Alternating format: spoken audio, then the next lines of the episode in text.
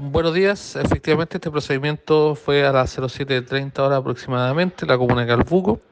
en donde en un domicilio particular se encontraban compartiendo personas adultas, trabándose en riña dos, eh, dos hombres de, de 39 años y 28 años. Eh, a raíz de, la discusión que mantuvieron estas dos personas que estaban en estado de, de ebriedad dentro de un domicilio,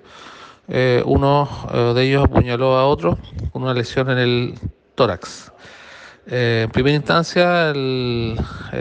lesionado fue trasladado con lesiones graves y siendo aproximadamente las 12 horas,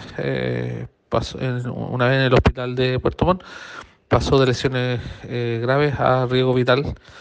esta persona que es la víctima del hecho, que tiene 28 años con domicilios acá en la comuna de Calbuco. Eh, raíz de nuestro personal en el lugar, cuando se constituye, logra la detención del autor del hecho, una persona adulta,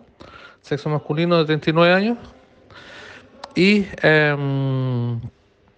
este pasó a control de detención ahora durante la mañana,